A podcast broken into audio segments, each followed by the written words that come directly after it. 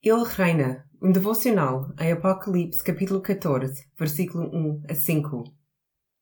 Dizem-me frequentemente, por aqueles que conhecem bem a minha família, que sou como o meu pai.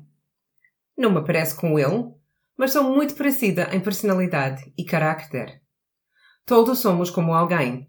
Tornamos-nos semelhantes a alguém, observando-os, pensando o tempo com eles e imitando-os tornámo-nos seus discípulos e eles o nosso professor.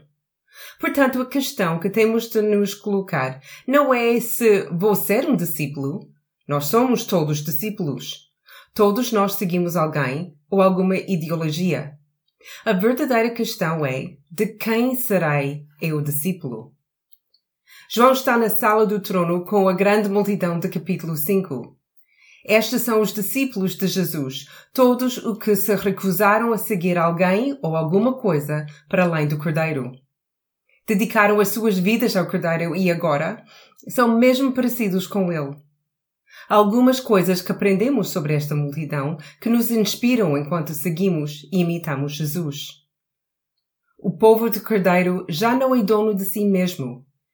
Eles reconhecem que foram comprados por um preço e que pertencem ao Cordeiro. Têm o nome de Deus e o nome do Cordeiro escrito na sua testa. Eles têm o seu carácter. O povo do Cordeiro é uma oferenda, um sacrifício a Deus. Sermos as primeiras oferendas é uma forma de dizer tudo isto é teu. És tu que o fizeste acontecer.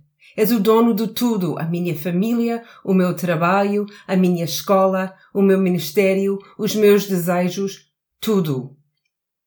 O povo do Cordeiro é puro, imaculado. Eles são noivos do Cordeiro. Eles mantêm-se puros. Eles são pessoas de integridade. Aqui as palavras não são usadas como sinônimo de perfeição. Nenhum de nós é perfeito. O significado é de quem anda com integridade. Eles são seguidores. Eles não questionam o plano de Jesus e não insistem no seu próprio caminho. O apelo de Jesus sempre foi: vem e segue-me.